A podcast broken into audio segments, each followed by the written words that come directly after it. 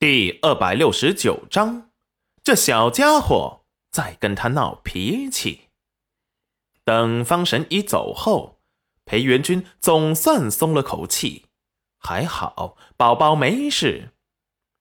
戚云染突然出声道：“裴相公，想起昨夜他的惩罚，戚云染识相的改口了。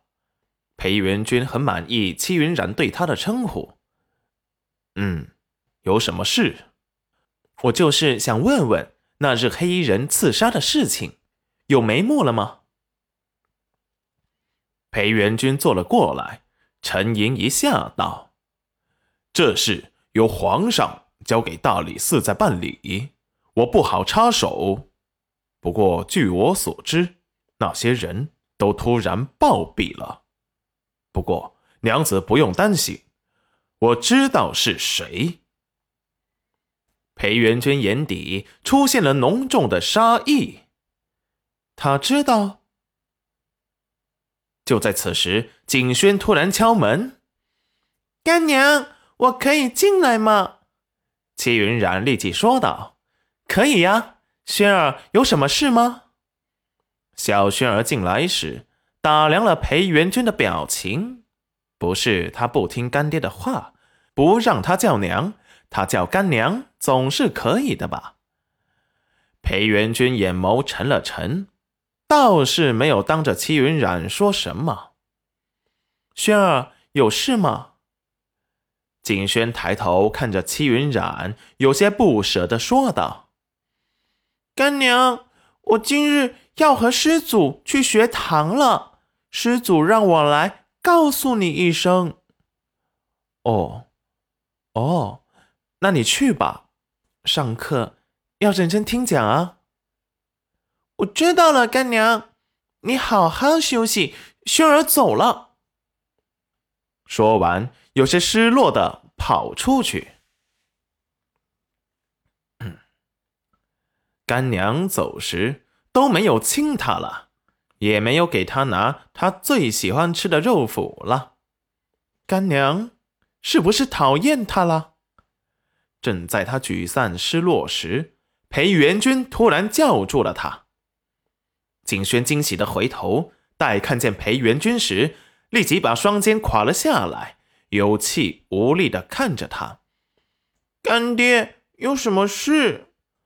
裴元君眼底闪过好笑。这个给你，景轩伸手接过，打开一看，立即惊喜的说道：“谢谢干爹。”原来干娘给他做了肉脯。裴元君摸了摸他圆溜溜的脑袋，好好读书。是干爹，嗯，那我走了。去吧。直到这时，才听到一阵干咳声。景轩回头一看，原来是德胜公公在咳嗽，旁边还站着楼臣。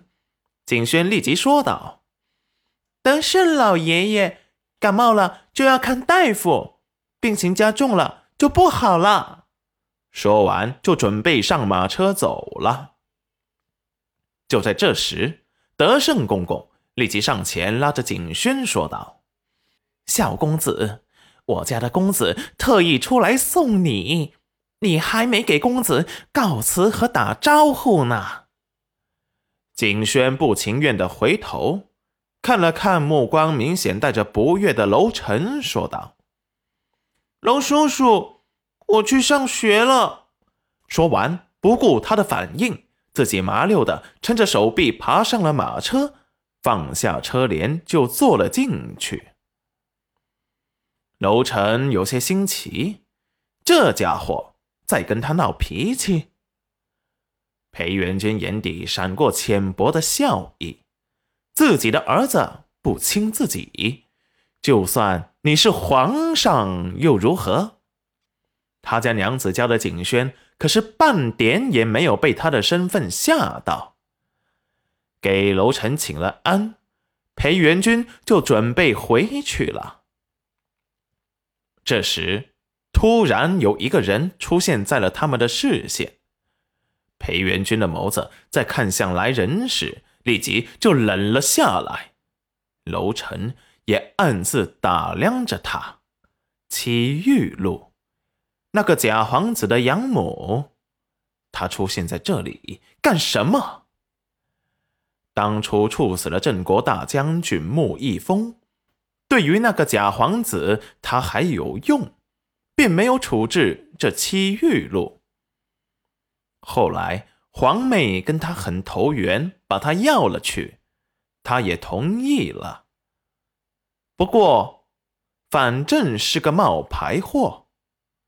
不知怎么的，明珠却把他走到哪儿都贴身带着，这次也不例外。只见七玉露跪下，给楼臣请了安，道：“奴婢是贤夫人的妹妹，听姐姐怀孕了，就想来看看她。”